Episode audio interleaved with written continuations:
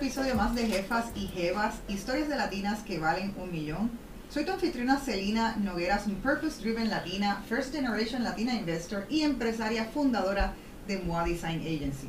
Le enseño a las mujeres a escalar su negocio y sus finanzas personales, transformar la mentalidad de escasez en una de inversión. Contamos las historias de latinas que narran su trayecto para llegar al millón de dólares en sus negocios o finanzas personales. Mi misión es crear una red de un millón de mujeres millonarias. Si te encanta lo que estamos escuchando y el podcast y quieres ser parte de nuestra comunidad, síguenos en las redes sociales y suscríbete a nuestra lista de correos para que te enteres primero que nadie de nuestros programas y eventos exclusivos. Antes que nada y antes que pasa con nuestra invitada del día de hoy, las jefas y jefas necesitamos un internet rápido y una conexión confiable como nosotras mismas para maximizar todo nuestro tiempo y potencial. Y por eso es que Liberty Business está comprometido con ofrecer el mejor servicio y el internet más rápido de Puerto Rico. Así que si tú tienes un negocio, tú sabes que hoy en día necesitas tener con, y necesitas contar con internet de alta velocidad. Así es que gracias a la conexión y la rapidez de Liberty Business, orgulloso patrocinador de la mujer emprendedora de Puerto Rico. Con Liberty tienes tu negocio mejor conectado. Así es que sin más preámbulos, vamos a ir hoy a lo que vinimos. Tengo a mi lado a una super jefa y jeva, Uma Blasini. Tengo que decir tantos adjetivos de Uma. Uma es empresaria, Uma ha sido modelo, Uma es editora de una revista de salud y bienestar y ahora Uma ha incursionado en el real estate. Así mismo es. Bienvenida Uma y en la parte de Gracias. Blasini Realty, o sea, tiene muchísimos proyectos simultáneamente. Muchas gracias por invitarme, Selina. Encantada de estar contigo aquí en la tarde de hoy. Me encanta eh, poder entrevistarte porque yo creo genuinamente, Uma, que no necesariamente la gente sabe toda la cantidad de cosas que tú has hecho, que haces constantemente. Y, y, aunque tú tienes muchísima visibilidad en los medios, no necesariamente conocen ese aspecto empresarial, no todo el mundo conoce ese aspecto empresarial tuyo. Así es que a mí me encanta hoy que podamos contar esa historia, esa trayectoria tuya. Así mismo, estoy bien contenta de estar aquí. Créeme que además de todas esas cosas que, hago, eh, soy madre y esposa. Así que es un poquito más... es un, madre de cuatro hijos. Así que es un poquito complicado, ¿verdad? Poder hacer todas esas cosas y poder estar también, en mantener la familia y mantener los niños, que estén bien, pero todo se puede. Y aquí estamos. Me encanta. Vamos a contar un poquito entonces esa historia. Cuéntanos cómo, cómo fue su trayectoria. Eh, yo creo que también una de las cosas interesantes es que tu formación es en mercado y finanzas. Así es que a lo mejor muchas eh, otras personas te conocen públicamente por otros aspectos, pero cuéntanos entonces de cómo precisamente tus comienzos tienen que ver con lo que estás haciendo ahora. Claro que sí, mi bachillerato fue finanzas de la Universidad del Sagrado Corazón, mi, mi maestría de la UMED de, de mercadeo, a mí siempre me ha encantado las ventas. Eh, las ventas, el mercadeo, la publicidad y todo lo que tenga que ver. Así que desde pequeña siempre, siempre desde chiquita me daban a, vender eh, chocolates para la escuela y yo decía, pero ¿cómo es posible que yo solamente venda esto a 50 centavos? Lo tengo que vender a 75 porque es que yo tengo que ganarme una peseta. Así que eh, fuera bien curioso y porque mami me decía, pero es que tú no puedes hacer eso. Yo decía, pero es que sí lo tengo que hacer porque mi trabajo, este es mi trabajo, este es mi tiempo. Así que eh, ciertamente desde pequeña tenía esa vena. Mis abuelos siempre también eran, eran comerciantes, eh, eh, tenían barra. Del área, del área sur. Sí, del área sur. barra, tenían em, parques de pelota que alquilaban también y todo lo demás. Así que tengo un poquito esa vena también de mi familia. me he incursionado en varias cosas, ¿verdad? Entre ellas comencé con lo que es la Academia de Modelaje bueno, antes de eso, antes de eso tengo un background de, de, mortgage, de hipotecario, eh, pero pues comencé con lo que fue mi primer negocio, que fue la Academia de Modelaje y la revista Balance, que probablemente muchas de las personas que nos están viendo pues, pues conocerán, eh, siguen la revista, eh, siguen la Academia de Modelaje. Así que esos fueron mis primeros, mis primeros comienzos. Y esa, y esa parte de modelaje es interesante porque viene, primero, o sea, me estabas contando que, que tú trabajaste en la banca, entonces, en ese momento fue que incursionaste en el modelaje, que usualmente, por lo menos, eh, mi impresión es que uno empezaba en el modelaje como súper jovencita en los teens, eh, y no en ese momento después de haber estudiado. Entonces. Eh, es que es bien curioso, porque yo siempre pensé que el ser modelaje tenía que ir después de estudiar. Eh, la mayoría de los modelos piensan al revés que tiene primero que, modelar y luego entonces estudiar. Para mí siempre era una prioridad mis estudios y lo que es el bachillerato y la maestría. Yo también fui jugadora de voleibol profesional y jugué en la selección de Puerto Rico eh, en varios torneos internacionales. Así que pues para mí eh, yo, yo era, y sigo siendo una persona disciplinada, responsable, cosas que me ha dotado ¿verdad? lo que es el deporte y el modelaje también.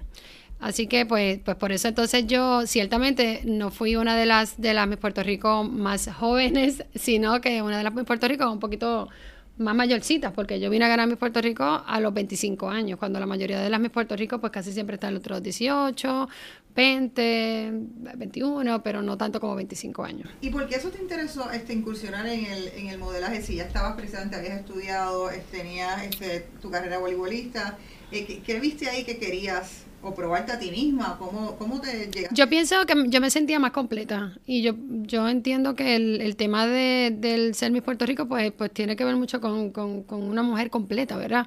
Y ya yo luego de haber estudiado pues me sentía eh, más capacitada de poder ejercer esa función. Y si por alguna razón pues no funcionaba, eh, ¿verdad? Por alguna razón pues no continuaba en el modelaje, pues yo tenía otros rumbos a seguir. Eh, previo a mi Puerto Rico, pues yo trabajaba en lo que era el mortgage banker, trabajé con First Bank y trabajé también con con, con, otra, con otra institución bancaria, con otra institución bancaria. Así que eh, tengo la formación también de, de, hipotecaria, hipotecaria, ¿verdad? Y como entendía tanto el proceso a los 23 años, pues yo eh, logré obtener mi primer apartamento, que eso es algo como un poquito curioso, ¿verdad? Porque ahora mismo, pues, muchos de, de las personas tal vez que ustedes nos están viendo en sus casas, pues tal vez dirán, contra los 23 años yo estaba estudiando, yo no estaba, yo estaba alquilando a la otra persona. Pues, pues yo al entender el proceso, pues me daba a mí la capacidad de poder decir contra, pues porque entonces yo voy a pagar renta versus si puedo tener mi propio, mi propio apartamento, entonces mejor amortizo a mi deuda versus eh, eh, pagarle una renta a otro, ¿verdad? Así que pues, pues ese apartamento estoy ya casi, casi, me queda poquito, me queda poquito. Para, sí, sí, porque como lo tengo rentado, pues lo, se, se, se mantiene. Así que fue, fue una, es una propiedad vera sencilla, pero es una propiedad pues, que, que uno lo mantiene como parte de su de su grupo de propiedades, de su grupo de propiedades. No, claro, mi propiedad, la propiedad genera dinero y se y se renta, se renta mensualmente desde que en el momento en que yo me voy esa propiedad se renta. Y ahora es uno de los momentos en los cuales esa propiedad se ha rentado mucho más. Bueno, antes de, de entrar al tema entonces de las propiedades, estuviste un tiempo fuera de Puerto Rico y decidiste regresar y decidiste regresar entonces al área sur y ahí es entonces donde empiezas con la revista y con la escuela de modelaje. Eh, ¿cómo, se hace? O sea, tú estabas clara de ese momento que tú ya querías ser empresaria. ¿Cómo, o ¿Cómo se da la vena de empresaria en ti de querer hacer eso? A mí siempre me gustó, me gusta los temas, me ha gustado el tema del empresarismo. Em, siempre, ¿verdad? Y no puedo, no puedo tampoco decir em, que no tuve miedo, porque sí tuve mucho miedo al principio. Eh, sin embargo, yo creo que algo fundamental en la vida de, ¿verdad? de, cualquier persona son los mentores que uno tiene en el camino. Y, qué personas, con qué personas tú te topas en el camino, quiénes te pueden motivar, quiénes te pueden... Entonces yo siempre digo que uno se, se une, ¿verdad? O se alianza con, con personas que la hacen crecer. Eh, y yo creo que ese fue mi caso, ¿verdad? Eh, casualmente, pues, pues eh, no viene al caso, pero por ejemplo en este caso, pues yo me voy a, Ponce, yo soy de Guayanilla natural, y entonces comienzo eh, y yo decía, yo quiero montar mi academia, pero ¿cómo empiezo? Yo recuerdo que yo no tenía ni tan siquiera local. Y yo fui al club náutico de allí y le dije, mira, eh, alquilame el local solamente por los sábados y vamos a empezar. Entonces así fue que yo entonces comencé con esto.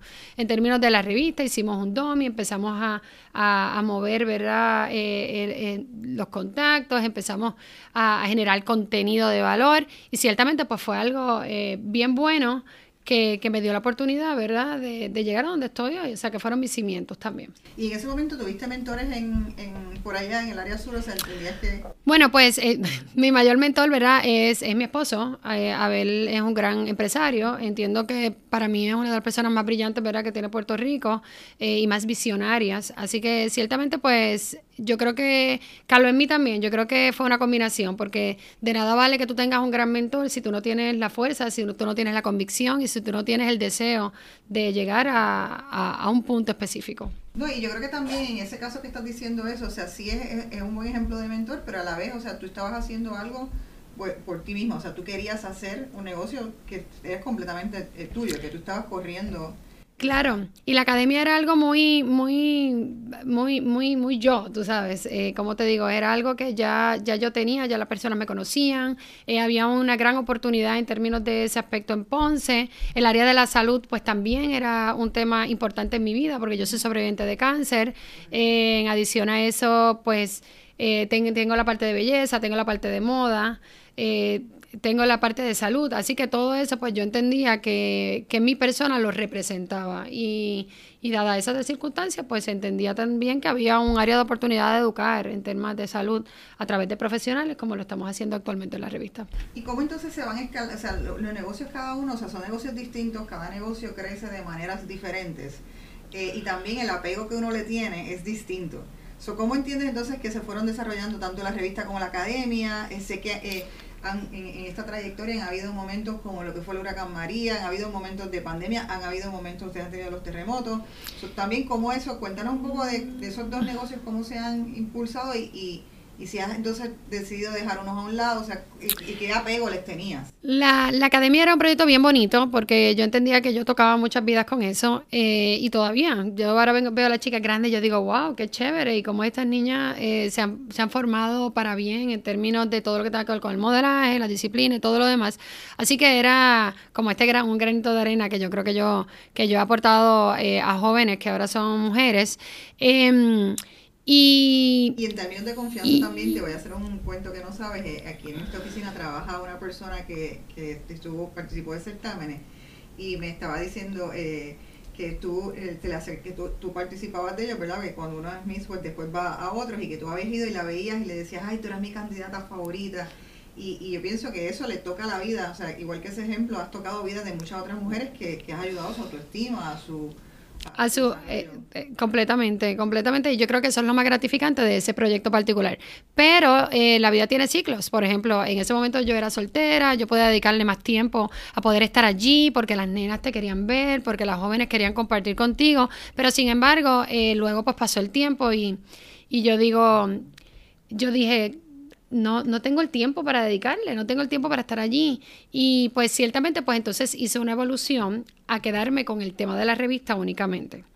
Eh, entonces le dediqué un poquito más de, ¿verdad? De, tiempo a lo que es la revista. La revista actualmente ya lleva 12 años, cuya, eh, tiene función, su función principal es educar en temas de salud y bienestar con colaboradores que son los mismos médicos que son quienes escriben en nuestra revista. La revista es una revista trimestral y actualmente pues está tanto en plataforma... Em, impresa como, como plataforma digital. Y ha sido eh, un gran, ¿verdad? una gran herramienta eh, tanto para oficinas médicas como farmacéuticas poder llevar también su mensaje y también educar en los temas de salud. En el caso, eh, por ejemplo, yo fui editora de la revista del Colegio de Arquitectos por alrededor de dos años y yo sé lo difícil que es sacar una revista a tiempo, sacarla consistentemente estar buscando los anuncios, o sea que el trabajo que has hecho, a veces la gente pasa eso eh, desapercibido. Desapercibido, más entonces la revolución que hay eh, con relación al mundo digital, ¿no? A los medios, al consumo de medios digitales. Eh, eh, me parece encomiable que hayas, te hayas mantenido 12 años ahí. ¿Cuál tú crees que es tu fórmula para el éxito, más, más sobre todo estando en el área sur?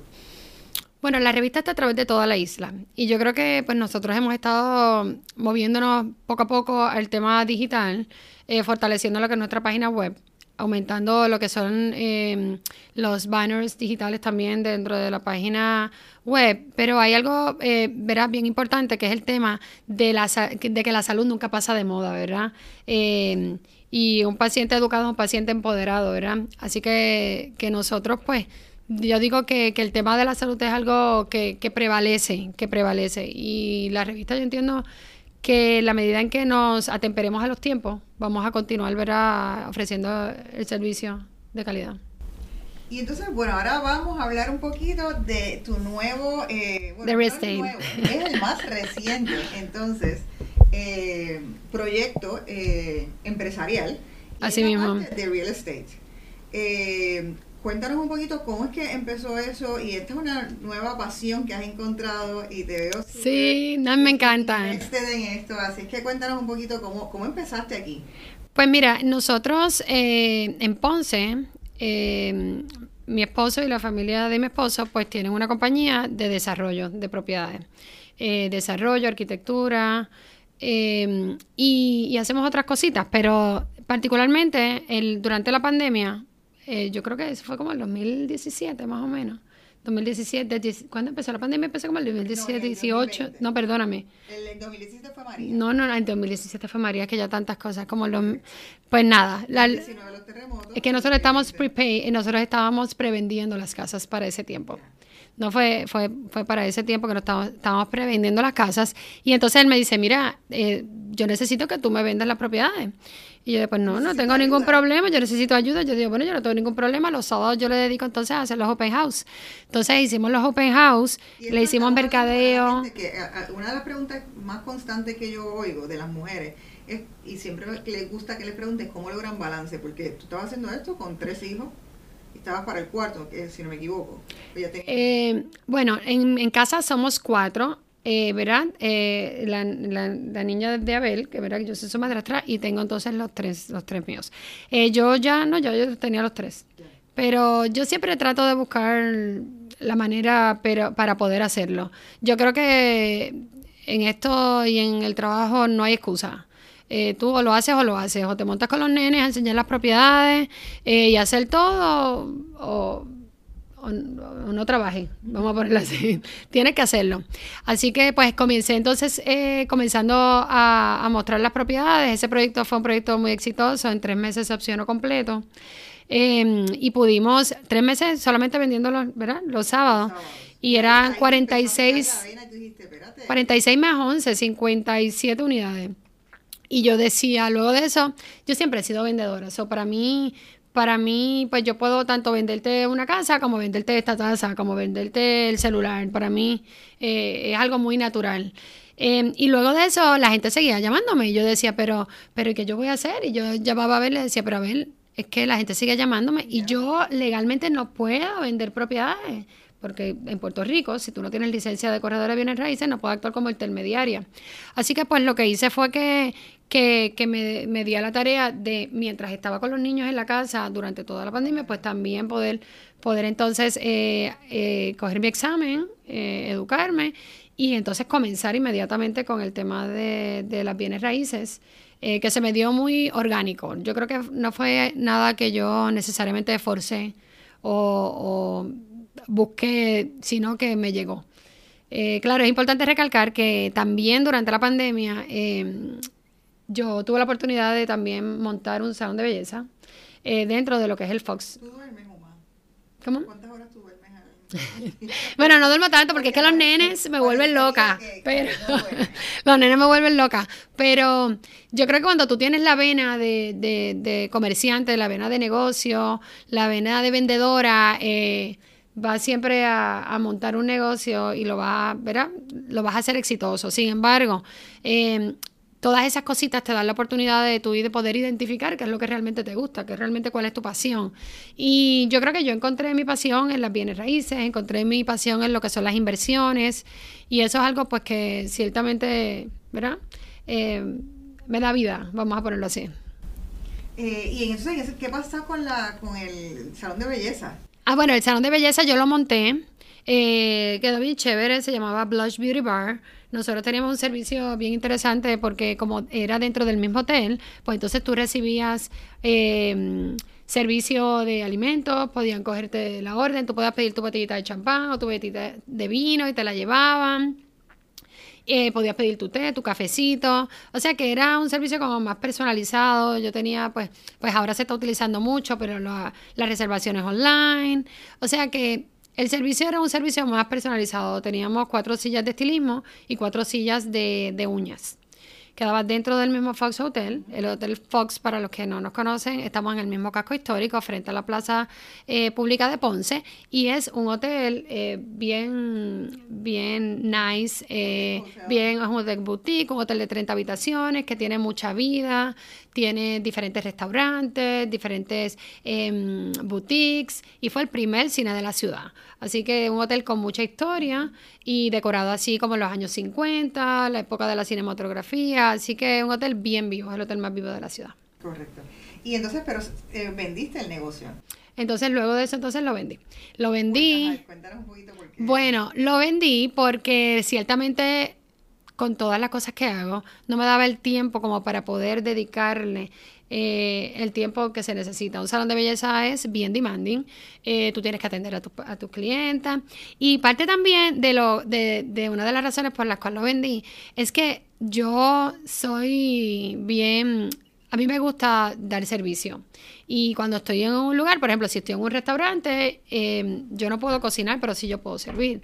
Entonces, por ejemplo, si estoy en real estate, yo soy la intermediaria, pero sí, pero en el, en el salón de belleza yo sentía que yo no podía pintar cabello, que yo no podía hacer ciertas cosas de violencia, porque yo digo que, que una empresaria tiene que estar dispuesta a cubrir todas las bases. O sea, eso es mentira de que si tú simplemente pues abriste el negocio y simplemente vas a ir a verlo y a avisar no, no es así. Tú tienes que estar dispuesta a cubrir todas las bases, estar dispuesta a, si tienes que un día sentarte a, recibir la gente, si tienes que ir a comprar materiales un día, tienes que estar dispuesta a estar allí.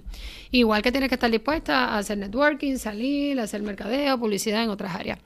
Em, y yo creo que parte de eso, pues, y el, y el no tener tanto tiempo para dedicarle. No tenía mucho tiempo porque me demandaba mucho las bienes raíces, los nenes, las revistas. Sí, que, que eh, de que escogiste, o sea, cuáles eran tus prioridades, que, que, yo creo que eso es también un muy buen consejo de cómo entonces tú identificas dentro de lo que estás haciendo y, y realmente lo que eres, eres un empresario en serie.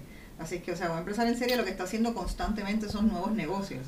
Y, y es como decidir, mira, eh, en este momento, pues este no es, el, no, es para mí, pero en este caso lo vendiste, o sea que no fue que lo cerraste. Lo vendí a una, a una, a una muchacha que, que estaba estudiando cosmetología, ella ya, ya, ya tenía su maestría de recursos humanos y, y ella y su esposo lo cogieron y lo han echado para adelante muy bien. ¿Y cómo tú dirías que entonces tú, tú misma decides, Uma dice, ah, si este negocio, si yo me quiero quedar con él, ¿qué es lo que pasa dentro de ti? ¿Qué, what ticks you? Eh, me gusta el tema de las bienes raíces, me gusta el tema de poder, eh, es que las bienes raíces es tan amplia. Yo pienso que, que, tiene tanto para escoger. Tiene, tiene el tema de inversiones, tiene el tema de comercial, eh, tiene el tema de solares, hay mucho, mucho que escalar. El poder aumentar tu portfolio en la medida en que vayas adquiriendo propiedades, el poder tener eh, la parte de inversiones, ¿verdad? Eh, un ingreso un ingreso, ¿verdad? Que no necesariamente depende de, de, de, tus ventas, necesariamente, que son más de las rentas particularmente. Em, y dentro de real estate, el poder también ser intermediaria para personas que quieren tener su, su, primer hogar, el poder ayudar. Por ejemplo, hace dos días, pues yo hice el cierre de una casa para una familia, para una familia de cuatro. Y tú decías, contra esas personas nunca tuvieron la oportunidad de, de tener su hogar que sea de ellos. Así que esas personas estaban sumamente felices dentro de, dentro de la, el, el, ¿verdad? dentro del, del, mortgage banker y dentro del proceso. Así que eh, es, es, es bien bonito dentro de, dentro de muchas perspectivas. Bueno, Uma, entonces, eh, ahora tienes esta nueva pasión de eh, inversión en real estate y yo creo que ahora mismo el, el, mercado precisamente está explotando y hay mucha gente que tiene muchas dudas con relación, le interesa el tema, quieren invertir, pero tienen muchas dudas. Así que te voy a hacer algunas preguntas para poder orientar a la gente y que los que tengan esa curiosidad o quieran dar el paso y no lo hayan dado, poderlos orientar al menos un poquito, escuchen este podcast eh, y puedan entonces tener algún tipo de orientación. Primero, en términos de inversión, o sea, comprar una propiedad que sea tu primera propiedad no necesariamente es el caso de inversión. ¿Qué, qué considerarías que es una inversión en real estate? Bueno, podría ser varias cosas. El, el comprar una casa sí podría ser tu primera inversión, ¿verdad? Porque siempre en su casa siempre es una inversión. Pero sí, pero simplemente, pero, pero también podemos, también podemos recalcar sobre lo que el tema que tenga que ver, puedes comprar propiedades residenciales, propiedades comerciales, cualquier tipo de negocio, oficina, compra de negocios ya establecidos, porque a veces decimos, también podemos comprar negocios ya establecidos con real estate o sin real estate. O sea, con la propiedad, ¿ah? que tú compras la propiedad y el goodwill, o solamente compras el goodwill o solamente compras la propiedad. O sea, que esas son dos alternativas. Eh, la compra de solares, ¿verdad? O terrenos, eh, edificios de vivienda, edificios de vivienda para alquiler. Eh, hay muchas personas que, que, invierten en propiedades para sección 8 particularmente, que solamente tienen edificios de sección 8. Hay otros que son para estudiantes y son privados. Eh, hay otros que son conceptos de time sharings, hay otros que son edificios de, ¿verdad? De, de, propiedades para efectos de short-term rentals o para hotelería. O sea que el, la, la, gama de bienes raíces es una, una gama ¿verdad? bien grande en términos de oportunidad de inversión. Bueno, y entonces en, en, ese contexto, una de las cosas que yo siempre les recomiendo a las jefas y jefas es que cuando tengan ya sea un corredor una persona de inversiones, siempre le pregunten, ¿verdad? Si esas personas invierten, si esas personas han pasado por esa experiencia. Y ese es tu caso. Porque en tu caso no solamente nos contaste que desde los 23 años estás invirtiendo, sino que has incursionado también tú en diferentes propiedades. Cuando tú ya, Uma, va a comprar para ella, ¿cuál es ese thought process que tú dices, esto es una buena inversión? Bueno, mira, eh, te, eh, te, te cuento un poquito. Yo recién había sacado la licencia de bienes raíces, pero yo siempre he estado viendo oportunidades, eh, siempre, todo el tiempo, todo el tiempo. Y eso es algo bien importante, que siempre vean oportunidades y vean esas, esos lugares que nadie ve. Por ejemplo, pues yo recién en una avenida comercial en Ponce había vendido una propiedad en 300 mil dólares. Yo decía, contra 300 mil dólares, yo acabo de vender esta propiedad en 300 mil dólares. Esta propiedad no necesariamente es la media de lo que se vende aquí. Aquí no se vende a este precio. Por eso quiere decir que los valores están subiendo. Así que yo lo que hice fue que varias propiedades al lado, había una que estaba destruida y la estaban vendiendo. Pues lo que hice fue que la compré. Y entonces empecé entonces a arreglarla y todo lo demás y me costó bien poco. Y ahora mismo genero una renta de 3 mil dólares sobre esa propiedad. Em, le hice una inversión de 50 mil dólares y entonces genero una renta de 3 mil dólares sobre esa propiedad. Eso, es lo que te quería preguntar, que eh, para entonces explicarle a la gente que una vez compras, puedes comprar una propiedad como las que mencionaste, pero entonces tienes dos opciones, o la revendes o la alquilas, ¿verdad? Puedes, puedes hacer dos cosas, o puedes hacer flipping, ¿verdad? Que algo bien importante es que, ¿verdad? Tú puedas eh, em, identificar y decir y conocer el mercado, conocer lo que es la tasación del área, más o menos cuánto podría estar tasando esa propiedad en su máxima expresión, ya cuando la arregles, eh, y que te asegures que por lo menos tú tengas el 30% de ganancia. Si no tienes un mínimo de un 30% de ganancia, incluyendo los gastos, o sea, el, el precio por el que lo compras más los gastos, o sea, ambas cosas. Eh, si no, pues trata de no meterte porque para ganarte menos del 30%, pues no, verás, no, no lo hagas. Esa es mi recomendación. Claro, eso es muy personal, porque hay personas que, que me han comentado y me dicen, mira, yo me conformo con ganarme eh, un 10 o un 15%, pero la regla general dice, ¿verdad? Que mínimo un 30% pues deberías de ganarte. Ahora, eh, para efecto de renta, pues pues tienes que identificar también cuánto podría ser viable para ti. Por ejemplo, en ese caso particular, que se invirtieron, por ejemplo, la propiedad costaba 100 mil dólares, yo le invertí 50 mil dólares. Em, esa propiedad yo la pude haber vendido por 300 mil dólares. Pues entonces yo me la iba a ganar exactamente el doble de lo que invertí. Ahora, sin embargo, si es que yo voy a rentarla, pues yo la renté en 3 mil dólares y eso es más o menos como un 25% aproximadamente era, entiendo, de, de por ciento de de, de por ciento de margen, exacto. Y entonces tú tienes que decir, tienes que tomar una decisión sabia al momento de saber cuánto dinero vas a poner, pero cuánto dinero vas a recibir, porque al final del camino, si te vas a la banca tradicional, si te vas a una cooperativa, lo que te dan por un certificado de ahorro es un punto 5 eh, o un 1. Eh, y pues mejor saca ese dinero y ponlo en un, en un real estate que te puede generar mucho más capital. ¿Y cómo la gente puede saber, identificar si están listos para invertir en real estate? O sea, como gente que nos está escuchando y dice, bueno, yo tengo un dinero ahorrado que no sé qué hacer con él, que lo tengo en el banco eh, perdiendo contra la inflación. Eh, ¿qué, cosas las personas son las más importantes cuando la persona viene a ti que tú le preguntas, como que le haces un checklist para saber si está listo para ese momento? Bueno, primero que nada, eh, bueno, tienes que tener un buen crédito tienes que, ¿verdad? tienes que tener tus finanzas personales en orden. Eh, tienes que tener un buen corredor de bienes raíces que te pueda orientar y que te pueda llevar de la mano, ¿verdad? Eso es sumamente importante porque no un corredor de bienes raíces que te quiera vender únicamente, sino que te quiera orientar en el proceso y que también tenga un andamiaje y que tenga un grupo de profesionales que si en el caso de que tú tengas que consultarle a un legal, que tengas que consultarle a un tasador, puedas hacerlo. Nosotros en ese aspecto, pues nosotros tenemos dentro de nuestra misma oficina abogados, tasadores, ingenieros estructurales, ingenieros, ingenieros civiles, arquitectos y podemos darle un one-stop shop a la gente donde todo, donde ese cliente pueda sentirse atendido en todas las partes. Eh, algo sumamente importante es que puedas hacer un due diligence sobre la propiedad, que puedas decir, conozco el valor de esa propiedad, conozco eh, la investigación de mercado sobre si realmente ese negocio que yo voy a poner allí o mira, si, si yo voy a revender esa propiedad, pues eh, puedo sacar el dinero que yo quiero. Em, si vas a hacer un negocio, si vas a hacer un flip y si vas a hacer una renta, todo va a depender, ¿verdad? De, de eso.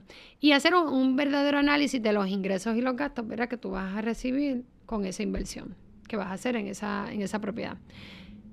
Prácticamente, ¿verdad? Eh, eso es prácticamente de lo más importante. Y si la persona tiene, en estos momentos que, ha, habido un influjo de cash, eh, y estamos viendo que está ahí también una gran demanda eh, por compra de propiedades.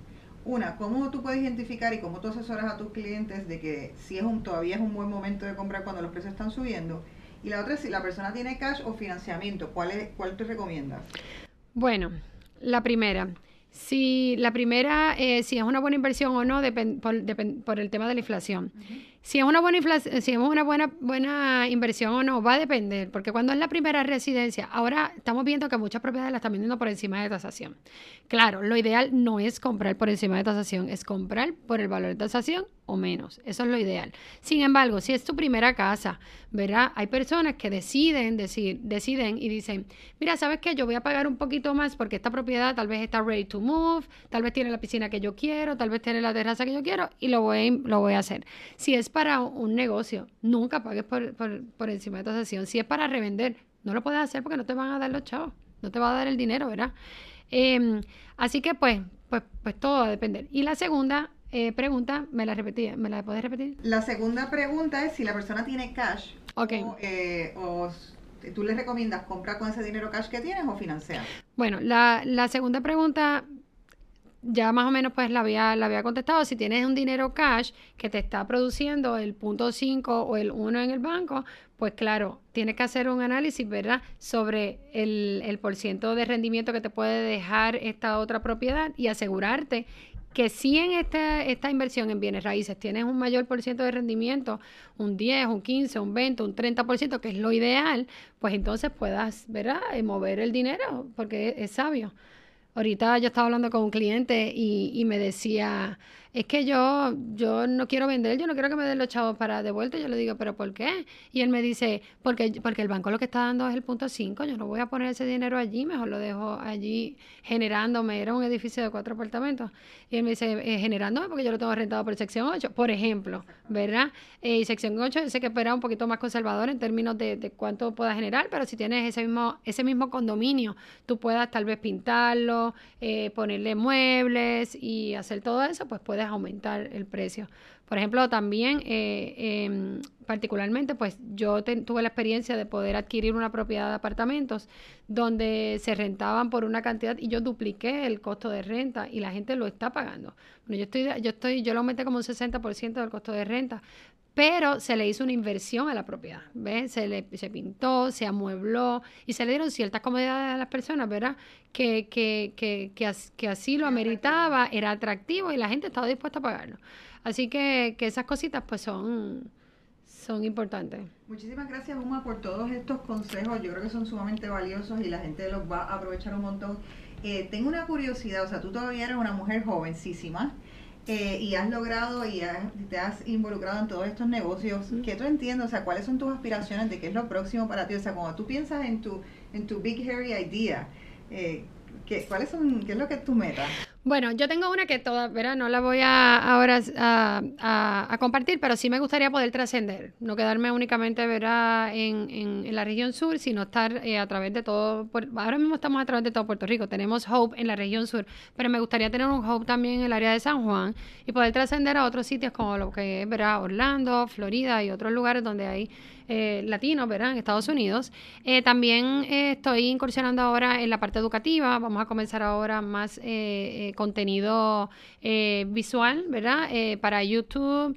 tipo podcast, pero dentro del área de bienes raíces, de manera de poder educar, porque hay veces que nosotros estamos en la calle y, vemos ver a personas que tienen mucho deseo de poder adquirir una propiedad, pero no tienen las herramientas, no tienen la información, no tienen las personas que necesariamente pues le puedan orientar. Y allí pues lo que queremos de la gente correcta. Y a veces tienen información falsa, porque mira que mi, que mi, que mi vecino me dijo esto, y es que mi, esta otra persona me dijo esto, pero no estoy segura y tengo esta ayuda y todo lo demás, pues y queremos poder atender a todo tipo de público, ¿verdad? Todas las personas. Quisiéramos pues poder tener eh, profesionales que puedan eh, orientar desde su perspectiva, desde su perspectiva, desde, desde, su posición, ¿verdad? Eh, a, este, a este público para que puedan tomar una decisión sabia en el momento de invertir en bienes raíces. Perfecto. Y entonces, por último, quería preguntarte, o sea, lo mismo, eh, eres, como dijiste, eres madre, eres esposa, eres una eh, empresaria en serie. ¿Qué consejos tú le das a las mujeres que están allá, que están escuchando nuestro podcast, que a veces se sienten abrumadas por su rutina día a día, no se atreven a dar el paso, lo dan, pero se sienten overwhelmed? O sea, yo creo que, que es un, eh, nos ha contagiado de toda esta energía y de toda sea, eh, se siente hablando contigo. Yo te conozco, obviamente, de, hace, de hace ya muchos años, eh, incluso de, los principios precisamente de cuando regresaste al área suya Ponce. Eh, he podido colaborar contigo, pero toda esa energía siempre se siente, eso de que eres vendedora innata, siempre estás hablando de eso. ¿Qué consejo le das a las mujeres para que puedan lograr sus sueños como tú estás logrando los tuyos? Que el camino nunca es perfecto, ¿verdad? Siempre hay piedras en el camino y siempre van a haber personas que no necesariamente te quieran ver, ¿verdad? Eh, eh, crecer. Em, que, no, que no se quiten, que sigan hacia adelante y que, no importa, porque la realidad es que, por ejemplo, ahora mismo yo tengo hijos, tengo esposo, tengo que atender la casa, eh, tengo, ¿verdad? Ciertas cosas que, que, que muchas mujeres podrían decir si yo llego a tener todo eso, pues no, no hago nada, mejor me quedo en mi casa. Así que no se quiten, que continúen hacia adelante, que y que logren sus metas, porque sabes que la vida es para vivirla y para lograr el máximo, como y más nosotros como mujer, que en muchas ocasiones ¿verdad? tenemos tenemos a veces tantas limitaciones, que no veamos eso como una limitación, ¿verdad? Sino convertir esas limitaciones en, en posibilidades y en nuevos proyectos. Pues muchísimas gracias, gracias por haber eh, gracias. a la entrevista, gracias por estar aquí. Gracias por la visita. Gracias. Muchísimas gracias a todas las que sintonizaron otro episodio más de Jefas y Jevas, historias de latinas que valen un millón. Recuerda que para nosotros hablar de independencia financiera es materia de equidad de género. Sé la jefa y jeva de tu vida, de tus negocios y tus finanzas personales y escucha nuestros podcasts. Gracias por sintonizarnos nuevamente. Gracias por escuchar otro episodio más de Jefas y Jevas, historias de latinas que valen un millón. Si te gusta nuestro show, la mejor manera de mostrar apoyo es dejarnos un review en Apple Podcast o Spotify y compartirlo para que le salga a más mujeres. Tu reseña nos permite ser descubiertos por otras latinas poderosas como tú, interesadas en lograr su independencia financiera. Tenemos sobre 50 episodios de mujeres con facturación millonaria listas para contarte sus historias de éxito y fracaso. Si eres de las que quieren enterarte primero que todo el mundo de nuestros eventos exclusivos, recuerda suscribirte a nuestro newsletter. Y para encontrar más recursos valiosos como este, blogs y webinars, puedes accesar a nuestro website jefasyjevas.com. Gracias por sintonizar y recuerda que la independencia financiera es materia de equidad de género. Hasta la próxima, jefa y jeva.